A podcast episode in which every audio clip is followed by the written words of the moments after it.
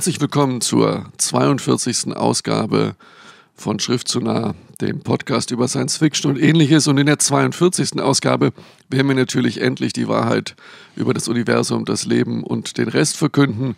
Oder wenn es uns nicht einfällt, verschieben wir es noch weiter, bis wir eine neue Erde haben. Nichtsdestotrotz, am Mikrofon in der Umlaufbahn um den Bücherplaneten sind wie immer Michael Schneiberg und FC Stoffel. Und äh, ja, wir laufen allmählich zu alter Form äh, wieder auf. Äh, wir haben heute ein buntes Programm an Büchern dabei. Wir fangen an mit Fantasy, Tobias Meissner, die Soldaten. Dann geht es hin zu, ich nenne es jetzt mal Social Science Fiction, Juli C., Corpus Delicti. Ja, und in der zweiten Hälfte kommt nochmal Fantasy, nämlich Neil Gaiman, der lächelnde Ott und die Reise nach Asgard. Und das ist zum ersten Mal, dass wir hier wirklich ein Kinderbuch besprechen. Und ähm, warum ich das mache, werde ich dann auch erzählen. Und ganz zum Schluss ein Klassiker, Kurt Wayner Smith, die Kurzgeschichten von ihm gesammelt in dem Buch Was aus den Menschen wurde. Viel Spaß.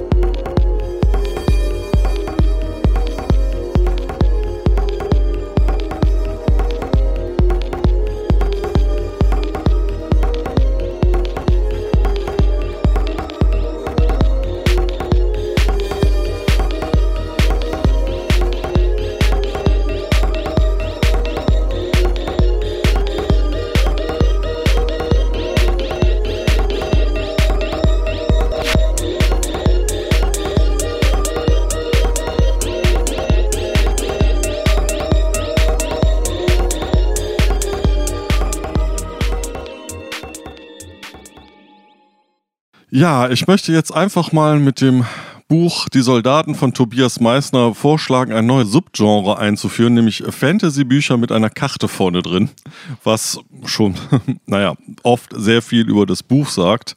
Leute reisen durch die Lande und erleben dabei Abenteuer. Ja, äh, nun gut, Tobias Meissner hat ja in, in, diversen Büchern bewiesen, dass er jetzt nicht der 0815 Fantasy-Autor ist, aber ähm, ja, äh, die Soldaten, worum geht's? Also die Frage wäre, Soldaten in welchem Krieg, in welcher Zeit? Ja, ähm, Soldaten in demselben Krieg und in derselben Zeit von den Erzählungen, die Tobias Meissner schon eine ganze Weile fortspinnt und die er auch schon in den Büchern im Zeichen des Mammut ausgebreitet hat die gekennzeichnet sind durch die Besonderheit von Tobias Meissner, dass er seiner alten eigenen Rollenspielgruppe ein ewiges literarisches Denkmal setzt, was ich völlig großartig und bezaubernd finde, da ich selber äh, die Hälfte meiner Jugend mit dem Würfeln von Würfeln verbracht habe, also eine hohe Sympathie für Rollenspiel habe. Und ähm, dieses Buch, Die Soldaten, spielt genau in der gleichen Umgebung, auf dem gleichen Kontinent ist aber kein Mehrteiler, ist in sich abgeschlossen und man könnte jetzt sagen, ich habe auch sag mal, zunächst mal gezögert, ob wir darüber sprechen sollen, weil es so eigentlich ein normales Fantasy-Buch ist, aber im Laufe der Lektüre reifte mein Entschluss doch drüber zu sprechen, weil eben Tobias Meissner, Tobias Meissner bleibt. Und äh, er hat einen sehr schönen, klaren Stil. Und diesem Buch fehlt jeglicher Pathos und Schnulz. Und die Figuren, die sind alle sehr lebensnah und ähm, lustig und sympathisch. Und man ist traurig und spannend. Und das Schluss, der Schluss ist ähm, angenehm nihilistisch, wenn auch nicht ganz so krass wie im Paradies der Schwerter, aber der erinnert so ein bisschen an The Wild Bunch von Sam Peckinpah. So ähnlicher Schluss ist da. Wer den Film kennt, weiß, was ich meine, aber das hat mir gut gefallen. Man kann sagen, dieses Buch war für mich so eine Mischung. Es gibt einen ganz tollen Roman, einen tollen Film, Die Tartarenwüste, wo Leute am Rand einer großen Ödnis in einem Lager sitzen, in einem Militärlager und mit ihrer Situation klarkommen müssen. Daran musste ich mich erinnern und an Full Metal Jacket, nämlich an die Frage, wie werden Soldaten ausgebildet. Nicht, dass dieses Buch mit diesen beiden Filmen irgendwie in eine Waagschale zu werfen ist. Dafür ist das zu sehr Unterhaltungsliteratur. Aber daran ähm, musste ich mich erinnern. Und bevor ich ein bisschen was über den Inhalt erzähle, lernen wir am besten direkt mal die Hauptperson kennen, nämlich Leutnant Eremit Fenner, auf dem Weg zu seinem neuen Arbeitsplatz. Die Sonne zappelte am Himmel. Der Sattel bot kaum noch Halt. Dass die Hitze so weit nördlich dermaßen quälend sein würde, hatte der Leutnant nicht ahnen können. Noch nie zuvor hatte er die Felsenwüste mit eigenen Augen gesehen. Auf ihren Gipfeln hatte er sogar Schnee erwartet, aber da war nichts, was Kühlung versprach. Die Luft flimmerte und ließ das graubraune Gebirge tanzen. Hammerköpfige Echsen huschten züngelnd umher. Zikaden sirrten in Wellen. Der Himmel war wolkenlos und dennoch bewegt wie ein Gewässer voller goldener Strömungen. Die Sonne. Die Sonne war die Königin des Himmels. Sie herrschte unumschränkt und das Firmament kannte keine Farben mehr außer ihrer. Aber dem Leutnant kam es so vor, als würde hinter den steilen Abweisungen der Felsenwüste noch zusätzlich ein Feuer lodern, dessen warmer Hauch immer wieder zu ihm herabwehte, seine Armhärchen bestrich wie mit summender Glut und ihm den Schweiß aus den Poren zog. Je weiter er ritt, von Färbst aus landeinwärts, das spröde und ausgebleichte Gebirge der Felsenwüste unablässig zur Rechten, desto mehr seiner Kleidungsstücke verschwanden in den Satteltaschen. So war er als einigermaßen stattlicher Leutnant der königlichen Stadtgarde von Kleist von Bord eines Schiffes gegangen. Und nun, sechs Tage später, strauchelte er auf einem armeeeigenen Pferd unter der Sonne dahin, unrasiert, bloßarmig, die Hosen bis hoch zu den Knien aufgekrempelt, die Lippen brüchig, das harte Gesicht zu einer steten Grimasse verzogen. Der Leutnant verfluchte seinen Befehl. Soweit also der Ausschnitt aus Die Soldaten von Tobias Meissner und ähm, ja, eine sehr malerische Sprache. Ist ähm, das ganze Buch so malerisch? Ich finde es manchmal einen Ticken zu dick aufgetragen. Also so ein bisschen zu sehr die Sonne, die Königin am Himmel kann man machen, ist für mich aber so das, was ich so unter typisch Fantasy-Bücher mit Karte drin verbuche. Ja, ist es ja auch. Also ich meine, es ist ein typisches Fantasy-Buch mit Karte drin. Und man kann jetzt hier nicht Paradies der Schwerter und schon gar nicht das Buch Hiob und auch, denke ich, nicht die Dämonen erwarten. Es ist tatsächlich eher in dem Stil äh, im Zeichen des Mammut. Also in diesen an die Rollenspielerinnerung gebundenen Fantasy-Erzählungen, die sich aber dadurch, dass vielleicht irgendwo mal da ein realer Kern in diesen Figuren steckte, dadurch auszeichnen, dass die Personen alle sehr lebendig sind. Man merkt, diese Personen, die Tobias Meissner hier beschreibt, der Leutnant Eremit Fenner und all diese Leute, da steckt sehr viel charakterlicher Subtext drin. Ist, ist das denn so Hau drauf, Ork, Niedermetzel, Fantasy? Nein, nein. Es ist tatsächlich eher so Sozialbeziehungsdrama, weil die Aufgabe von Eremit Fenner besteht darin, ähm, in diesem unterbesetzten Lager, in dieser Festung Karlür am Rande der Felsenwüste, wo die Affenmenschen hausen, in diesem Lager eine neue Truppe auszubilden. Praktisch die Soldaten dort ein bisschen aufzustocken. Und das ist eine zusammengewürfelte Truppe von Leuten, die eigentlich zum Teil nur so halb für den Militärdienst geeignet ist. Und so gesehen, das Buch ähm, teilt sich auch in verschiedene Abschnitte und der erste sehr lange Abschnitt heißt einfach nur die Ausbildung. Und wenn ich vorhin gesagt habe Full Metal Jacket, dann ist das eigentlich ein Fehler. Es ist eher so die Wege zum Ruhm mit Kirk Douglas. Das ist einfach sehr liebevoll geschrieben. Äh, die Figuren wachsen einen ans Herz, die Konflikte der Figuren, diese intersoldatischen Rangeleien, die es dann gibt. Und äh, zu dem Zeitpunkt, wo es dann wirklich um den ersten Auftrag geht, wo sie in die Affenmenschenlande hinausschreiten, hat man die Figuren einfach ähm, ins Herz geschlossen. Und so ähnlich funktionieren ja auch die, die Bücher im Zeichen des Mammut und beziehen sich teilweise ein bisschen aufeinander, die beiden Bücher. Von daher würde ich sagen, es ist ähm, unterhaltsame Fantasy, spannend nach einer gewissen Zeit, wenn man sich, wenn man weiß, was einen erwartet, dann blättert man ja auch ab und zu nochmal die Karte. Und ich würde sagen, so für den Sommerurlaub, wer auf Fantasy steht, unbedingt empfehlenswert. Okay, also die Soldaten von Tobias Meissner erschienen im Piper Verlag.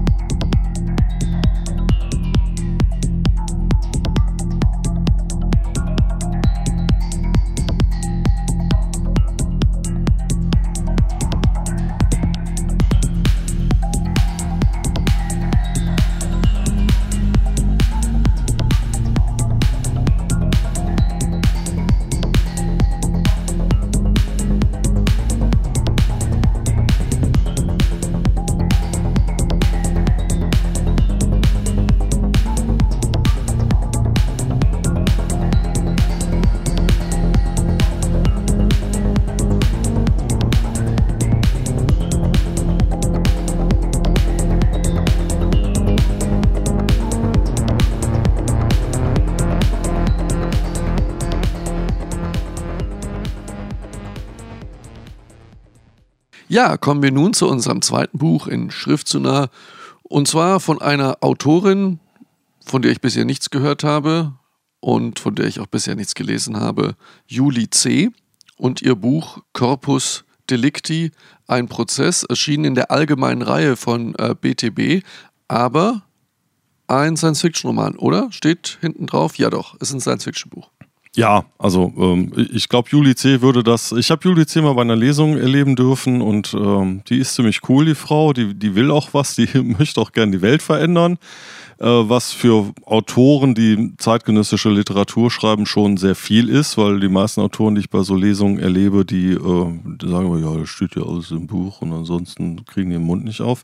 Also die ist schon sehr engagiert. Es wundert mich auch, dass du noch nichts von ihr gehört hast. Sie ist nämlich sehr umtriebig auch. Sch Schande über mich. Ja, ähm, ich habe jetzt Corpus Delicti gelesen, einfach weil das gut in die Sendung reinpasst und äh, es ist tatsächlich ein Science-Fiction-Roman. Äh, es ist so ein bisschen Überwachungsstaat, Szenario. Äh, George Orwell 1984 spielt da so ein bisschen mit rein, nämlich die ganze Gesellschaft, die deutsche Gesellschaft steht unter dem Einfluss der Methode. Die Methode sorgt dafür, dass alle nicht mehr krank werden, alle müssen sich danach verhalten. Ähm, die, was so die Toilette runtergespült wird, wird automatisch äh, von medizinischen Apparaten auf, auf Krankheitserreger untersucht. Die Leute müssen einmal in der Woche oder einmal im Monat Blut abgeben, die müssen ihren Urin abgeben, die müssen per, per Chipkarte äh, müssen sie bestimmte ähm, Einheiten auf dem Home-Trainer abliefern.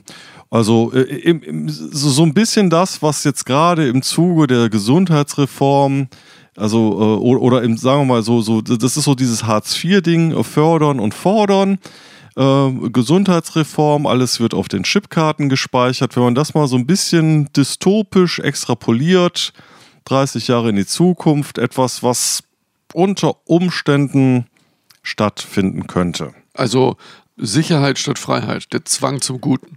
Ja, genau. Der, der Zwang, der, man kann es, es gibt eine Stelle, da wird es auch der Zwang zum Guten. Die, die Menschen werden gezwungen, Gutes zu tun. Also man, äh, ein Beispiel aus dem Kindergarten. Ich, äh, meine, meine Tochter wurde ja gezwungen, an diesem Sprachtest teilzunehmen. Äh, ich durfte ja nicht mehr selber entscheiden, ob die Sprachförderung braucht oder so. Alle Leute, alle Kinder werden getestet im Alter von drei Jahren, ob sie jetzt Sprachförderung brauchen oder nicht. Ich werde gezwungen, bestimmte Dinge im, im, im Sinne des persönlichen Wohls zu tun.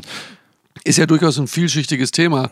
Könnte man einiges zu sagen. Aber bevor wir da zu sehr reinsacken, worum geht es denn konkret? ja, ich würde sagen, pass auf, wir hören uns mal diese Methode. Äh, es gibt einen schönen Ausschnitt direkt am Anfang, äh, das, das Vorwort, was äh, der Heinrich Kramer, der in diesem Buch auftaucht, so, so eine Art Hans Meissner aus dem Fernsehen, der, der hat da was geschrieben. Also das sind äh, Gesundheit, Gesundheit als Prinzip staatlicher Legitimation und das äh, hören wir uns mal eben gerade an.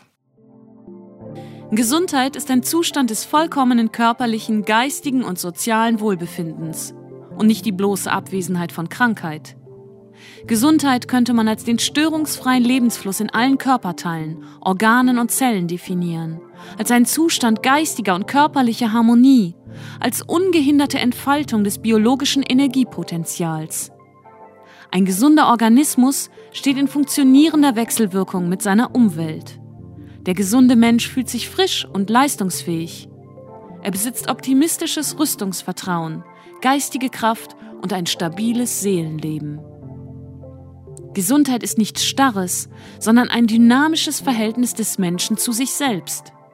Gesundheit will täglich erhalten und gesteigert sein, über Jahre und Jahrzehnte hinweg, bis ins höchste Alter. Gesundheit ist nicht Durchschnitt, sondern gesteigerte Norm und individuelle Höchstleistung. Sie ist sichtbar gewordener Wille, ein Ausdruck von Willensstärke in Dauerhaftigkeit. Gesundheit führt über die Vollendung des Einzelnen zur Vollkommenheit des gesellschaftlichen Zusammenseins. Gesundheit ist das Ziel des natürlichen Lebenswillens und deshalb natürliches Ziel von Gesellschaft, Recht und Politik. Ein Mensch, der nicht nach Gesundheit strebt, wird nicht krank, sondern ist es schon.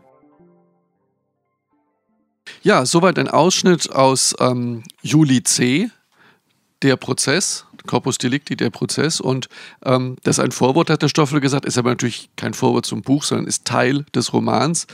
Ja, ist eine vertragte Passage, weil man kann ihr ja zu 98 Prozent zustimmen. ich zumindest. Die 2%, die übrig bleiben, beziehen sich auf, die, auf den Begriff der Volksgesundheit und darauf, ähm, wer nicht gesund sein will, ist schon krank. Und da fängt es an, vielleicht was einzuströmen, was uns nicht gefällt. Weil ich meine, ich gehe auch laufen und ja, du trinkst rauch auch mal ein Bier. Ja, aber. Ja, schon ein Fehler. Ach so, so krass sind die. Ja. Ah, so krass fahren die ab. Rotwein geht noch, glaube ich. Okay. Ist ja kein Alkohol.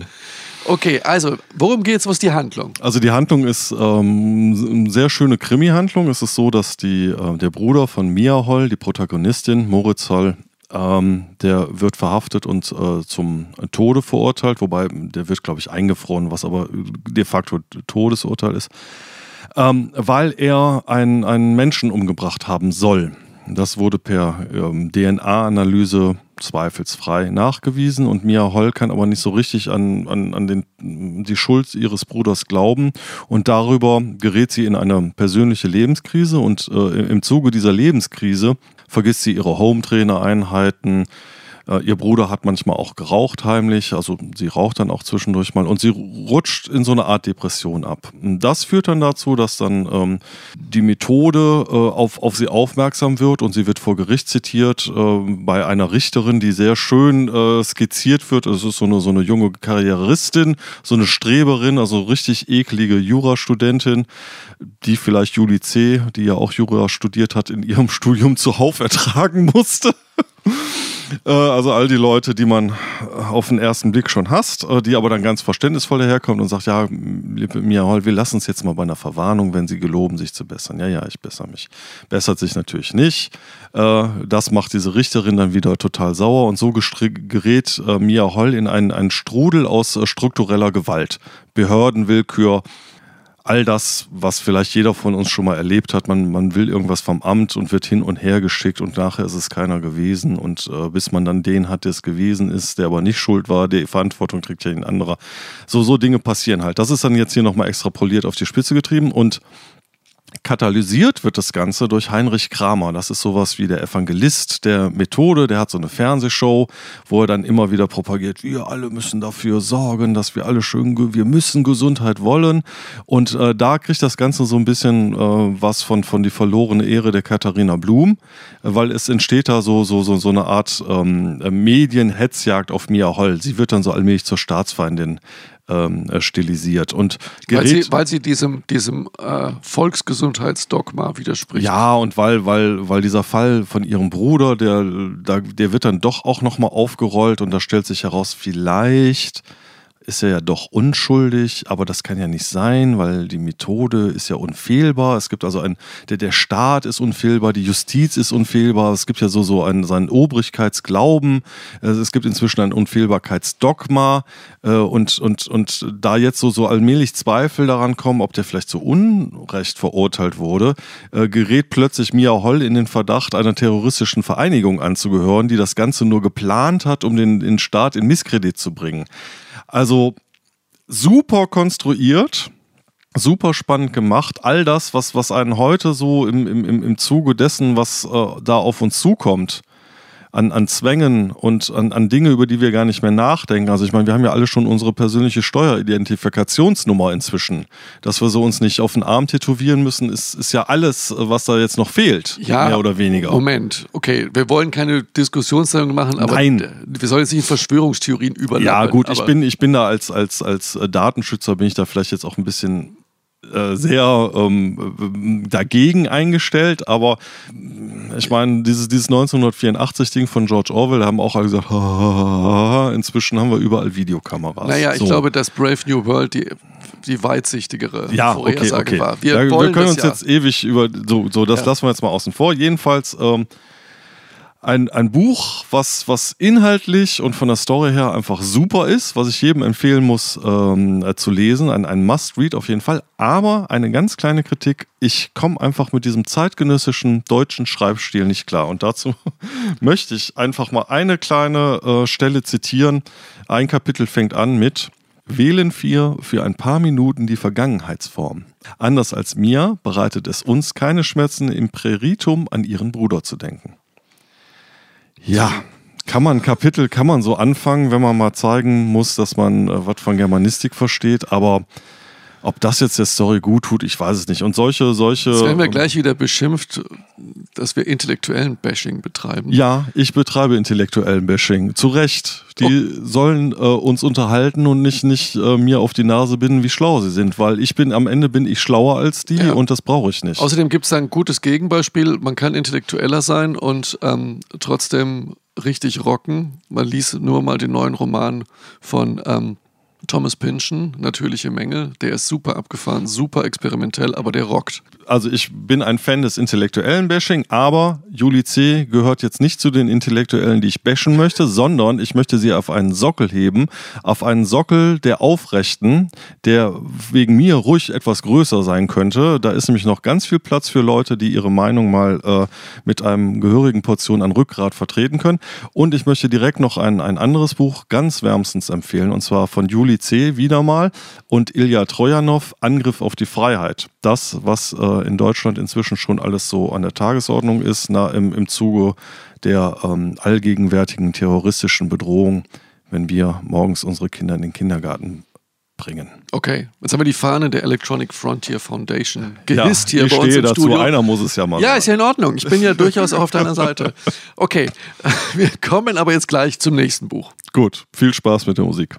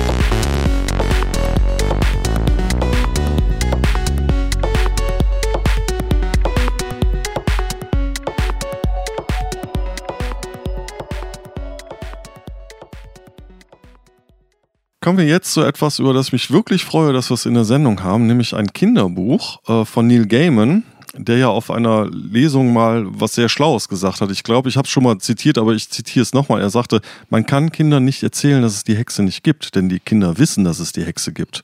Ich weiß es von meiner Tochter, sie weiß, dass es die Hexe gibt. Aber man kann Kindern erzählen, wie man die Hexe besiegt meine Tochter weiß inzwischen, wie man die Hexe besiegt. Und deswegen ähm, liebe ich Neil Gaiman für diesen Ausspruch, der einfach nur wahr ist. Und äh, ja, ich bin ganz gespannt über, über äh, was es da mit seinem Kinderbuch auf sich hat. Der lächelnde Ott und die Reise nach Aska. Und äh, Michael, du hast es gelesen. Erzähl mal was. Ja, einer unserer Hörer hat äh, gefragt, haben wir nicht mal wieder einen Geheimtipp? Hier habe ich einen, ein Geheimtipp, und zwar ein Kinderbuch.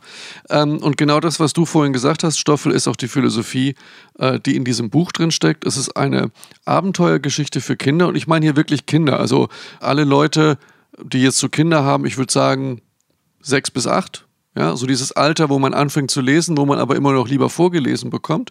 Das ist so diese Zielgruppe. Also ich habe einen Sohn, der ist sieben Jahre alt. Das ist genau das Ding. Abenteuergeschichte, die sich gewaschen hat. Das gibt den lächelnden Ott. Ott ist ein kleiner Junge, ein Wikingerjunge, wächst in einem Wikingerdorf auf und ähm, ohne seinen Vater, der ums Leben gekommen ist. Er selber ist auch behindert, sein, sein Bein ist verkrüppelt bei einem, bei einem Unfall, den er hatte im Wald. Und er ist jetzt nicht irgendwie der Outcast in dem Dorf, aber der Sonderling. Weil, obwohl das Leben ihm so übel mitgespielt hat, ist er, er lächelt. Er hat Sonne im Herzen und er lächelt und die anderen denken, wie kann der immer noch so fröhlich sein, nach dem, was ihm alles so Schlimmes passiert ist und die denken, vielleicht ist er auch ein bisschen blöd, keine Ahnung, aber der ist eben der lächelnde Ott.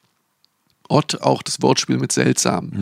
Und ähm, dann kommt eine ganz schlimme Zeit über das Dorf, ein Winter, der sich nicht mehr hebt, der Winter, der nicht vorübergeht. Die Nahrungsmittel verbrauchen sich und der Hunger droht und der lächelnde Ott zieht in den Wald, in eine Hütte, in die alte Hütte, wo früher sein Vater immer war, den er sehr vermisst. Und dort in der Hütte trifft er drei Tiere. Vor der Hütte trifft er drei Tiere: ein Fuchs, ein Adler und einen Bären. Und die bittet er zu sich. Er hat erst Angst, aber die Tiere sind lieb. Er füttert sie und dann schläft er. Und eines Nachts, oder in der, nicht eines Nachts, in der ersten Nacht, wacht er auf und dann hört er Folgendes. Und das hören wir uns jetzt mal an. Träume von Dunkelheit, von blitzartigen Momenten, nichts, was ihm Halt bot, nichts, was ihn tröstete. Dann irgendwann drängte sich eine dröhnende, bekümmerte Stimme in den Traum und sagte, es war nicht meine Schuld. Und eine hohe Stimme antwortete säuerlich, aber sicher. Ich habe dir gesagt, du sollst den Baum nicht nach unten drücken, aber du wolltest ja nicht hören. Ich hatte Hunger. Ich konnte den Honig riechen. Du hast keine Ahnung, wie es war, diesen Honig zu riechen. Es war besser als Met, besser als geröstete Gans. Und dann änderte die bedrückte Stimme die Tonlage zu einem so tiefen Bass, dass Otts Magen vibrierte. Und ausgerechnet du solltest dich mit Vorwürfen zurückhalten. Schließlich haben wir nur dir diesen Schlamassel zu verdanken. Ich dachte, wir hätten eine Abmachung. Ich dachte, wir wollten uns über so einen unbedeutenden kleinen Fehler nicht weiter aufregen. Das nennst du einen unbedeutenden kleinen Fehler? Und dann, hoch und heiser, krächzte eine dritte Stimme. Schweigt! Stille kehrte ein. Ott wälzte sich herum. Die Glut auf dem Feuer spendete ausreichend Licht, um ihm zu bestätigen, dass sich außer ihm selbst keine drei weiteren Menschen in dem Raum aufhielten. Da waren nur er und der Fuchs und der Bär und der Adler. Was auch immer sie sein mögen, dachte Ott. Jedenfalls scheinen sie keine Menschen zu fressen. Er setzte sich auf und lehnte sich gegen die Wand. Der Bär und der Adler schenkten ihm keine Beachtung. Der Fuchs warf ihm einen grün leuchtenden Blick zu. Ihr habt gesprochen, sagte Ott.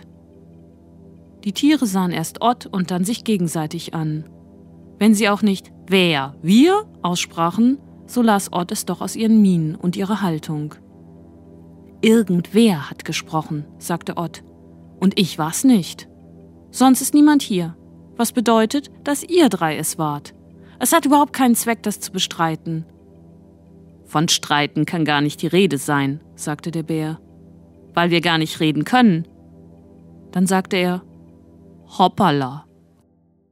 Ja, hoppla, sprechende Tiere, na sowas. Normalerweise ähm, ist ja in Kinderbüchern ist ja gang und gäbe, dass, dass Tiere sprechen. Die sprechen ja alle. Ne? So, also das finde ich ja schon mal super cool, dass das erstmal so hoppla, äh, wieso sprechen denn die Tiere? Ja, was hat es denn auf sich mit den Tieren? Ja, diese drei Tiere, der Bär und der Adler und der Fuchs, sind die drei nordischen Götter Odin, Thor und Loki. das ist ja super. Und die wurden verwandelt durch einen Fehler von Loki. Loki, der alte Trickser, der war mal wieder betrunken und hat sich von den Eisriesen, den großen äh, Gegenspielern des nordischen Götterpantheons, reinlegen lassen. Die Eisriesen haben die drei Götter, Odin in den Adler, Thor in den Bär und Loki in den Fuchs verwandelt, haben sich Asgard unter die Nase gerissen, den Wohnsitz der Götter, haben das Land mit einem ewigen Winter belegt, unter dem auch das Dorf von Ott leidet, und Freya, die schöne Göttin, unter ihre Fittiche genommen, kann man so sagen, und äh, lasst sie nicht mehr frei. Und Ott hilft diesen drei Tieren. Sie wollen erst nicht, aber sie sehen dann an, sie brauchen ihn vielleicht als Hilfe, hilft diesen Tieren und rettet so sein Dorf und wird selber erwachsen, überwindet seine Furcht, lernt das wahre Geheimnis der Liebe kennen und am Ende dieses Buches, als er zurückkommt in sein Dorf, ist er von einem jungen, ängstlichen, aber fröhlichen Menschen zu einem erwachsenen Mann geworden. Und das Geheimnis seines Erfolges ist sein Lächeln, ist sein Optimismus, seine Freundlichkeit und die Sonne in seinem Herzen. Und dieses Kinderbuch ist so großartig. Also ich habe es erst für mich allein gelesen. Es ist wunderbar und wunderbar ist auch die klare Sprache von Neil Gaiman. Da ist kein Wort zu viel, keins zu wenig. es macht eine Freude, dieser Sprache zu folgen, auch in der guten deutschen Übersetzung. Und von daher kann ich sagen, auch wenn ihr keine Kinder habt, wenn ihr Kinder habt, unbedingt. Und auch wenn das ihr ist keine halt das habt. mit, mit, mit, mit den nordischen Göttern, das erinnert mich so ein bisschen an American Gods. Also äh, schwappt da sowas äh, Äh, äh, es, ja, ja und nein. Also Neil Gaiman steht auf die nordischen Mythen, äh, generell auf Mythen und Märchen. Ähm, es ist so, ich sag mal, in der Gestalt Odins, der so ein bisschen spröde ist. Der, die Thor ist eigentlich so ein brummiger Kumpel, Loki ist der gerissene Fuchs, der Trickser und Odin ist so, ja, so ein bisschen spröde, abweisend. So Die eine- graue Eminenz. die graue Eminenz, genau. Und in, diesem, in dieser Figur des Odins, da ist schon eine gewisse Resonanz zu, zu American Gods, ohne dass man das wirklich vergleichen könnte. Okay, aber äh, von, von der Sprache ist es jetzt nicht so. Ähm, es gibt ja viele deutsche Autoren, die so wirklich so total bemüht kindlich äh, schreiben. Überhaupt gar nicht. Ja. Nein, überhaupt gar nicht. Das ist ähm, sprachlich insoweit eine Offenbarung, also dass man eben sieht, gibt ja auch noch andere gute Kinderbücher, aber das ist eins der Bücher, an denen man das sieht, dass gute Sprache für Kinder nicht kindlich ist, Mhm. sondern klar und schön. Und dass ähm, der literarische Anspruch an ein Kinderbuch nicht niedriger sein muss als äh, an ein Erwachsenenbuch. Gutes bei Ronja Räubertochter zum Beispiel von Astrid Lindgren, da muss man nur die erste Seite lesen. Wow, Ja, die Frau ja, konnte ja. schreiben. Mhm. Und ähm, Neil Gaiman zeigt hier eben, dass er auch für Kinder schreiben kann. Also absolutes, ich finde es großartig. Das Buch habe ich wirklich ins Herz geschlossen. Okay, also Neil Gaiman, Der lächelnde Ott und die Reise nach Asgard.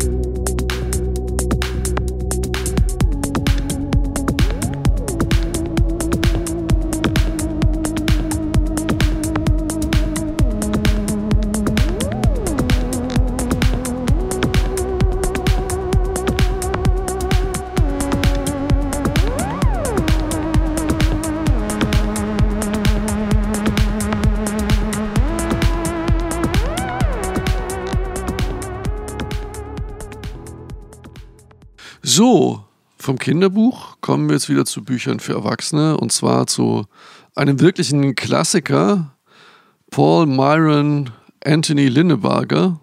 Den kennt keiner, aber der hieß Kurt Wayner Smith, wenn er geschrieben hat. Und ähm, ja, ist einer der ungeschriebenen, oder nicht ungeschriebenen, ist einer der ausgesprochenen Helden der Fantastik. Kurt Wayner Smith gilt vielen als großer Erzähler, fantastischer Kurzgeschichtenautor. Und auch ich gehöre zu den Bewunderern dieses Autors. Und der Heine Verlag hat jetzt, ich weiß nicht, Stoffel, du hast dieses Buch dir gekauft. Sind das alle Kurzgeschichten? Ich glaube ja. Das ist ein richtig dickes Ding. ja. Ähm, ich habe jetzt in der Vorbereitung zur Sendung nicht mehr die Zeit gehabt, da reinzulesen. Ich bin nur bei mir ans Regal gegangen, habe mir Kurt Wayner Smith mal rausgezogen, habe mal hier, mal dort reingelesen. Ist also nicht so frisch, aber ich muss zugeben, es hat mich auch wieder gepackt. Jetzt haben wir uns vorher unterhalten und ich weiß, du fandest es auch gut, aber Mich hat's losgelassen du, zwischendurch. du findest auch ein Haar in der Suppe. Ähm, ja, immer. Ja, ich weiß. Okay, Kurt Wayner Smith, Was aus den Menschen wurde, erschienen im Heine Verlag. Was kann man sich unter Kurt Wayner Smith vorstellen, wenn man sich darunter gar nichts vorstellen kann? Ja, erstmal kann man sich darunter vorstellen, 50er Jahre, gewisse Moralvorstellungen, über die er ähm, trotz allen Versuchen nicht wirklich wegkommt, die ist ganz stark in diesen Geschichten drin. Was man sich aber auch vorstellen muss darunter, ist, dass er ähm, ein komplettes Universum sich ausgedacht hat und alle Geschichten spielen mehr oder weniger in diesem Universum. Und dieses Universum zieht sich, also es eine, spielt auf der Erde und dann später die Menschheit drängt hinaus ins All, besiedelt verschiedene Planeten. Das zieht sich über mehrere Jahrtausende, diese, dieses Universum, diese Geschichte des Universums, die er sich da ausgedacht hat. Und das ist recht imposant. Also das ist beeindruckend, äh, wie viele Details es in diesem Universum gibt. Das kennen wir natürlich alles aus inzwischen moderneren Space Operas, wo auch ganze Universen entstehen. Hier diese äh, Kulturgeschichte von, von Ian Banks, das ist aus heutiger Sicht ist es, ähm, gehört das ja fast schon dazu, dass man mit jedem Buch ein, ein ganzes Universum kauft, sozusagen. Kurt Rainer Smith hat es in den 50ern gemacht und sämtliche seiner Geschichten spielen in diesem Universum. Und ähm, da ist halt das Weltall, ist das große Nichts, wo es auch echte Probleme für die Menschen gibt, wenn sie durchs Weltall reisen, weil diesem Nichts ausgesetzt zu sein, führt zu großen Problemen, äh, zu, zu, zu, psychischen Störungen. Niemand hält das länger aus, äh, allein äh, durch das Weltall zu reisen. Dann gibt es ähm, so eine Art graue Eminenzen auf der Welt, das ist die Instrumentalität der Menschheit man weiß nicht genau, eine Regierung ist es nicht wirklich, aber das sind, ist so, so ein Zusammenschluss von, von, von Leuten, die über das Wohl der Menschen achten. Das ist eine sehr schöne Konstruktion, die nie im Detail erklärt wird, die auch so etwas Mystisches hat, aber auch so etwas wohlwollend Beschützendes hat, hat so ein bisschen religiöse Aspekte, hat auch etwas mit Glauben und Zuversicht zu tun. Das, ja, das, das schwebt so über allen, das ist ganz nett. Es gibt aber auch äh, so typische, ja, fast Fantasy-mäßige Sachen. Also in vielen Geschichten tauchen, tauchen Menschen auf, die in sich aber auch Gene von Tieren haben, das offensichtlich weiter gezüchtete Tiere sind, die inzwischen reden können und Menschliches an sich haben. Ja, und so weiter und so fort. Das ist ein, ein großes Universum, das macht Spaß, aber mein Problem ist ein bisschen, dieses Universum wird in jeder Geschichte per Infodampf nochmal neu ähm, erklärt. Und das ist, wenn man die Geschichten hintereinander wegliest, ha, ist, ist ein bisschen zäh manchmal so. Es, es kann ähm, dafür natürlich eine Ursache geben, ähm, nämlich das sind natürlich Magazingeschichten. Und die sind nicht komponiert oder geschrieben, um sie mal per se alle in einem Buch hintereinander zusammenzufassen. Und es kann natürlich sein, dass es einfach die Anforderung dieser Magazingeschichten war, dass es klar sein musste, jede dieser Geschichte kann sein, dass es die erste ist, die jemand liest. Ja. Das heißt, du musst in jeder Geschichte bei Null anfangen, weil die eine Geschichte ist in dem Magazin entstanden, die äh, erschienen, die andere in jenem. Es liegen vielleicht Wochen dazwischen. Das kann eine Ursache sein. Es kann sein, dass das ziemlich komisch wirkt, wenn man alles in einem dicken Wälzer hintereinander wegliest. Das reime ich mir auch so zusammen. Also ich habe dann tatsächlich ich musste nach, nachdem ich die Hälfte der Geschichten gelesen habe, jetzt erstmal eine lange Pause machen, weil ich nicht immer wieder einen Infodampf brauche. Es gibt aber auch bei Kurt Rainer Smith so einen Hang, alles zu erklären, der mir ein bisschen auf die Nerven geht. Ich mag Geschichten, die einfach mal Sachen einführen und dann ergibt sich das Ganze aus dem Zusammenhang. So, da gibt es ganz viele Autoren, die das super können. Bei Cordwainer Smith ist es so, dass er manche wesentlichen Elemente erklärt er, dann passiert ein bisschen Handlung und dann erklärt er es nochmal, damit es auch wirklich jeder mitbekommt. Und ah. also ich würde einfach, ich, ich würde tatsächlich vermuten, ohne dass ich jetzt das irgendwie nachgeforscht hätte, dass das Ganze so ein bisschen ähm, dem Zeitgeist der Magazinstory geschuldet ist. Ja, ja ich möchte jetzt auch nicht, dass, ähm, doch, ich möchte da schon eine leise Kritik äußern, weil ich kann dem, okay, das ist dann jetzt auch, auch mal knapp 15 bis 20 Jahre später, aber ich habe sämtliche Kurzgeschichten von Philip K. Dick, habe ich in einem Rutsch durchgelesen. Die haben den Vorteil, sie spielen nicht alle im gleichen Universum, die spielen alle im abgedrehten Setting, ja, aber er muss nicht, äh, er muss nicht ständig immer wieder sein Universum erklären. Vielleicht mal was, was anderes, ja, bevor, bevor wir da jetzt weiter drüber reden. Vielleicht mal ein kurzer Ausschnitt. Es gibt, ähm, und danach gehen wir vielleicht mal kurz auf die Geschichten ein. Ähm, es gibt ganz viele tolle Stories da drin, aber es gibt eine Story, die, die ich eigentlich am besten finde. Die ist nicht die typischste Story für ihn, sondern es ist eher so, so was Eskapistisches. Aber ähm, die Situation ist die, die Venus ist besiedelt und auf der Venus gibt es so komische Lebewesen, äh, so komische, wurmmäßige, knuddelige Lebewesen, von denen auch keiner so richtig weiß, äh, was machen die, was sollen die. Und ähm, das ist sehr humoristisch geschrieben, was es, ähm, wie, wie die Menschen damit umgehen. Ähm, die Geschichte heißt, als die Menschen fielen, und da hören wir mal eben kurz rein. Ludis waren nicht gefährlich, solange man sie nicht tötete. Man konnte sie niederschlagen, zur Seite stoßen oder sie fesseln. Nach einer Weile entwischten sie und gingen wieder ihren Beschäftigungen nach. Es war ein sehr begabter Ökologe erforderlich gewesen, um festzustellen, um was es sich bei ihren Beschäftigungen handelte.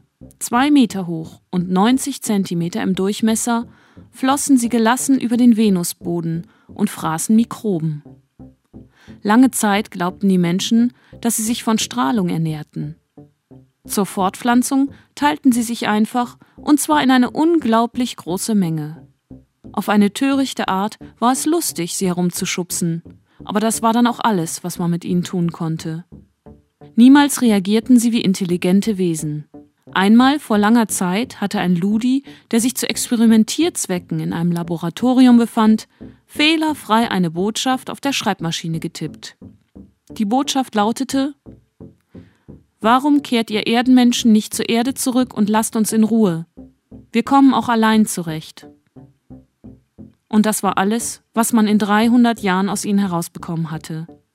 Das beste Ergebnis eines Labortests besagte, dass sie eine sehr hohe Intelligenz besaßen, falls sie sich jemals entschließen würden, sie zu benutzen. Aber ihre Bewusstseinsprozesse unterschieden sich so grundlegend von denen menschlicher Wesen, dass es für einen Ludi unmöglich war, wie die Erdenmenschen auf Stress zu reagieren. Also das war ein Ausschnitt aus der Geschichte Als die Menschen fielen von Kurt Rayner Smith in der Anthologie Was aus den Menschen wurde. Und ja, ähm, wir hatten es gerade vor kurzem als Special, deswegen komme ich drauf. Das ist fast so was Robert Sheckley-mäßiges, also so eine humoristische Satire. Aber wenn ich das richtig äh, entsinne, dann nicht mit einer lustigen Pointe in diesem Fall. Ja, nee, so, eine, so lustig ist die Pointe auch nicht, weil die Geschichte ist die, dass dann äh, die ähm, chinesische Bevölkerung der Erde komplett auswandert auf die Venus und die werden einfach abgeworfen mit Plastikfallschirmen. Und zwar Menschen, Kinder, Babys, Alte, Junge, egal, unglaublich viele sterben, weil beim Absprung was schief geht oder die landen nicht. Babys werden von ihren Eltern abgetrieben. So sind sie halt, die Chinesen. Haben halt viele, werfen die alle auf der Venus ab. Und äh, die ersten Chinesen, die da ankommen, haben nur eine Aufgabe, diese Ludis zu umzingeln und einfach festzuhalten, an Ort und Stelle festzuhalten. Und nach mehreren Wochen sterben die Ludis, sie verhungern einfach und lösen sich in nichts auf. Es gibt keine Ludis mehr auf der Venus und die Chinesen fangen an, Reis zu pflanzen. Ja, ziemlich düster. Jetzt sehr düster, aber, und das ist, das ist vielleicht auch was, was man. Ich, ich fand die Geschichte sehr beeindruckend, ja, weil die einfach ein, ein unglaubliches Bild erzeugt. Aber es ist wirklich original 50er Jahre die chinesische Gefahr. So, also der kommt einfach, ähm, man merkt einfach an ganz vielen Stellen an, bei Cordwainer Smith, wie sehr er in seiner Zeit verhaftet ist und wie wenig er, äh, er da, äh, da versucht, raus, aus, aus gewissen gesellschaftlichen Ressentiments auszubrechen. Er verarbeitet das in seinen Geschichten, er ist ein Kind seiner Zeit, aber das hat für mich jetzt nichts wahnsinnig... Ähm, ja, ich will jetzt nicht Foucault-mäßig Diskurstheorie betreiben und sagen, kein Mensch kann aus seinem Diskurs ausbrechen, deswegen brauchen wir es der Vergangenheit auch nicht vorwerfen. Aber ähm naja gut, aber man, man kann es ja zu, zu, zu die, also was, was mich immer wieder wundert, ist, die Geschichten sind toll, aber der macht auf mich nicht den Eindruck eines besonders liberalen, ähm, freigeistigen Menschen, Kurt Wayner Smith. Ja, nee, aber so, so leicht kommt mir das Thema hier noch nicht weg aus der Sendung, weil ähm, das ist natürlich eine schöne Geschichte, aber du hast schon richtig gesagt, das ist keine typische Geschichte. Und wenn ich eben, weil ich möchte jetzt hier auch mal einen ja. Kurt Rayner Smith hier ein bisschen äh, verteidigen, wobei es auch nicht so notwendig ist, aber äh, da so Geschichten, die in diesem Buch drin sind, wie die Lady, die mit der Seele segelte oder das Spiel Ratte und Drache oder die wunderbare Geschichte äh, vom Alpha Ralpha Boulevard, das sind für mich Perlen und vor allen Dingen eben auch wegen der Art, wie Kurt Rayner Smith schreibt, wie er eine ultraferne Zukunft fast ähm, wie einen Mythos inszeniert und dabei so bizarre Details in seinen Geschichten einbaut, dass mich das einfach bezaubert. Das heißt, die, die Ebene, auf der mich Kurt Rayner Smith anspricht, ist tatsächlich eher die sprachlich-emotionale Ebene. Ja, das kann man auch so stehen lassen. Ich finde das auch, auch, schön gesagt, die Zukunft wie ein Mythos inszenieren. Das trifft es eigentlich ziemlich genau. Die, die, die Zukunft wird eben wie ein Mythos in Stein gemeißelt äh, dargestellt. Das hat eine Qualität und die Geschichten, die du angesprochen hast, die sind super. Herausheben möchte ich auch Denk Blau Zähl bis 2. Ähm, eine sehr alte Geschichte, Krieg Nummer 81Q, ist altbacken, aber hat auch eine super Idee. Da sind schon, da sind Sachen drin, die sind gut, ja. Aber ich habe jetzt schon sehr viel klassische SF gelesen. Und ich muss ehrlich sagen, von der Olymp der klassischen SF ist groß, aber Cordwainer Smith steht für mich nicht in der Mitte. Ja, okay, gut. Ja, da brauchen wir jetzt auch nicht rumzuppeln. Da gibt es viele, die sich um den Platz streiten. Mir ist es egal. Die können, die sind für mich gleichberechtigt. Okay, aber wer sich selber ein Urteil bilden möchte, der hat jetzt die Chance in dieser großen Ausgabe, was aus den Menschen wurde, von Cordwainer Smith im Heine Verlag erschienen. Ja, das war's dann auch mit der Sendung. Wie immer vielen Dank an äh, Doris Mücke. Ja, und äh, vielleicht haben wir den Sinn des Universums in der 42. Sendung gelüftet. Ansonsten an dieser Stelle auch nochmal den Tipp, ähm, schaut mal auf unserer Webseite vorbei, wenn ihr Lust habt. Und ähm, verewigt euch dort oder auch nicht. Und die letzten Worte kommen von Kurt Wayner Smith. Sofortige Bezahlung galt in einer Kreditgesellschaft als unanständig, aber immerhin war das besser, als überhaupt nicht bezahlt zu werden. Guten Abend. Nö. Schönen guten Abend.